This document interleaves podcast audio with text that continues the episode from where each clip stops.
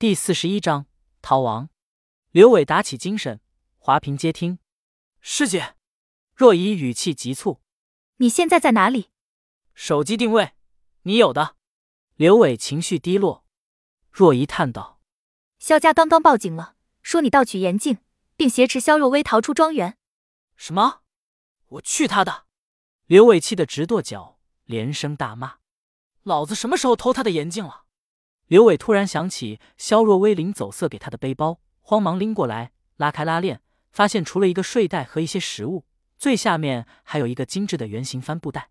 打开一看，黝黑的眼镜静静躺在袋里，镜背面的玄黄夜光隐隐闪闪，照亮了他的钛金狗眼。我去，你妹的！还以为肖若薇可怜老子，赏了跑路安家费，谁知道竟是这么一大个烫手山芋。这下可好。周子昂更有动力追杀他了，明显是萧若薇狠狠摆了他一道。这女人真不是一般狠。他瘫在地上，吁了一口气，用要死不断气的语气对电话说道：“师姐，严静的确在我这里，现在能找到买家吗？老子需要一笔自葬安家费。”若依没好气道：“连人带镜，周子昂刚刚已经放出五百万花红的黑道悬赏，要不要把他的电话给你？你跟他聊聊价格。”连人带镜，以周子昂的尿性，放出的话绝对是连尸带镜，应该是师姐不忍心，口下留情了。我去，想不到老子也有这么值钱的时候。刘伟颓然问道：“师姐，我现在该怎么办？”在没被人发现之前，躲进五岭大山，只要不被找到，你又能生存下去。坚持两三个月，避过风头，一切自然风平浪静。明白。手机信号会暴露你的位置。关机也没用，所以手机必须扔掉。至于眼镜上有没有追踪装置，需要你自己查验。嗯，知道。刘伟晓得必须和老仙商量对策了。那师姐，我挂了。若依顿了顿，缓缓说道：“还记得我们的赌约吗？”刘伟轻轻嗯了一声：“赌约依然有效，我等你。我的第二个附加条件就是你一定要好好的活着。”话音一落。若依挂断了电话，刘伟呆住了。他的利用价值，难道不是已经到了尽头吗？施若依是真的关心他吗？正当他心乱如麻，电话铃声又响起了。陌生号码？难道叶一飞把他的号码卖了？接还是不接？怕个鸟！如果是放狠话，老子连周子昂都没怕过。谁要来找晦气，正好撒撒心中这股子憋气。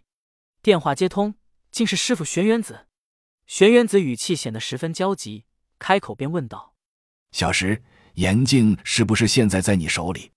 我靠！你徒弟我被人栽赃嫁祸兼黑白二道追杀，你特么不关心不紧张，反倒在意一面镜子。刘伟气不打一处来，没好气道：“师傅，我现在连失带净，别人出价五百万再收，肥水不流外人田，要不然你过来拔个头筹。”玄元子冷冷道：“要不是博罗山离得远，赶不上那帮孙子手脚快，老子还真过来了。再说了，你的黑煞毒运除了女人，别人都搞不定，你怕什么？”老道说的好像有点道理。老子黑煞运，谁碰谁倒霉。玄元子又道：“记住我现在这个手机号码，你只要躲进五岭，一路往西北方向走。”我会在月旁岭下的宁吉镇等你三个月。刘伟连连应声。不可否认，人在临近绝望的时候，突然听到熟人说帮助的话，哪怕再有怀疑，心里也是暖暖的。刘伟原本盘算着把师爷的事说出来，但话到嘴边又想起老人的嘱托。如果玄元子救失心切，闯入庄园跟萧远秋翻脸，结果必然死定了。于是只能暂时憋着，等日后见面再说吧。你现在把眼镜拿出来，将背面的篆刻文字拍照片发给我。是关纯阳祖师盗墓，咱们要未雨绸缪，早做规划。说完，老道挂断了电话。话说到这份上，刘伟只能照玄元子的话去做。他点亮手机闪光灯，拿出眼镜，翻到背面，咔咔连拍数张清晰照片，用彩信传给了玄元子。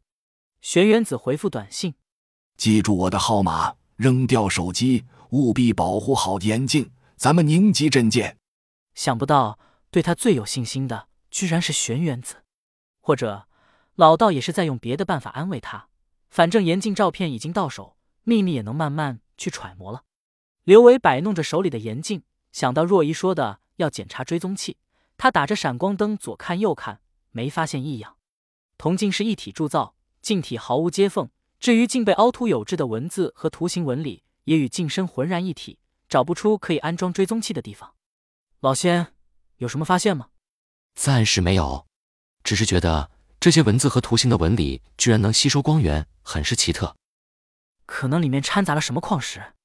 老仙，这玩意很可能藏了秘密。刚刚咱们翻来覆去看了好几遍，你记好了，有空多琢磨琢磨。明白。主人，刘伟把严禁收入帆布袋里，用手掂量了一下，咂舌道：“这家伙看样子有四五斤，咱们要背着他逃命，可真要命。”他拉开背包拉链，独眼哧溜窜了出来，好奇的打量四周。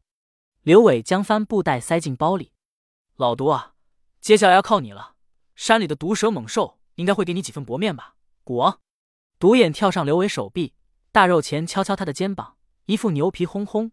我罩住你的表达。刘伟抬脚将肖若薇的包踢到一旁，嘴里忍不住开骂：“主人，食物扔了可以再找，但睡袋咱们暂时还是非常需要的。”刘伟只能悻悻的拾起包，将睡袋和食物检查了一番，确定安全，才装到自己背包里。怨怼归怨怼，刚需终归是刚需，要不然潜入茫茫野山，就算不死在毒蛇猛兽口里，也会饿死冻死。刘伟一边收拾一边问道。老仙，咱们还有多少时间？周子昂的人从东周到石郊需要半小时车程，咱们还剩二十分钟吧。刘伟按下手机的关机键，有些不舍得摸了摸机身，咬咬牙，一挥手，重重摔在地上。他将损坏的零件和手机卡捡起来，扔进路旁水渠中。夜黑风高，无月无星，逃亡正当时。望着远记东周霓虹映照的庄园，他狠狠地啐了一口唾沫。姓肖的，姓周的。你们等着，老子一定会回来的！说完，一人一仙一蛊掉头潜入黑暗之中，逐渐消失在茫茫大山深处。半个小时以后，子夜时分，东周市郊公园北端，一辆接一辆小车自公路上疾驰而至，停在了公路的最末端。路的尽头正是五岭大山南麓。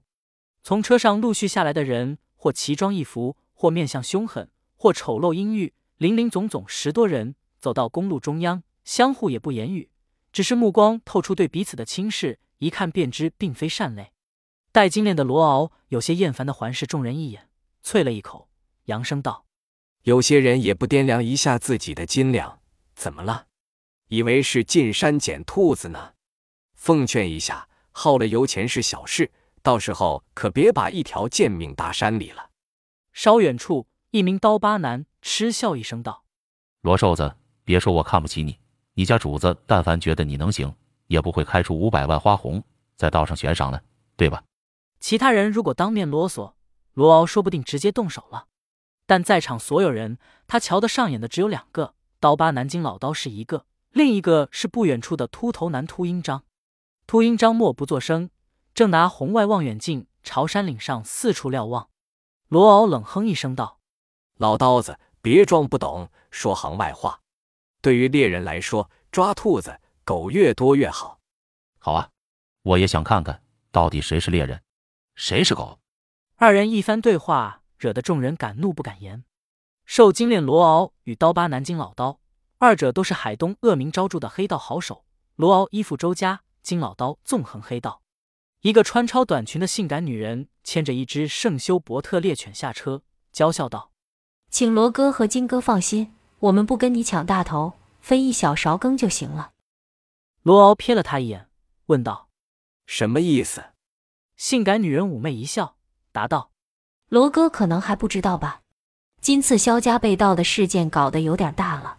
刚才不知是谁财大气粗的，竟在网上开出生死盘口。逃跑那小子只要不被警察抓，他每活多一天，庄家赔率就自动翻倍，搞得所有人蠢蠢欲动。”现在有人悬赏视频和直播，只要能拍到他，证明他活或死，都能拿钱。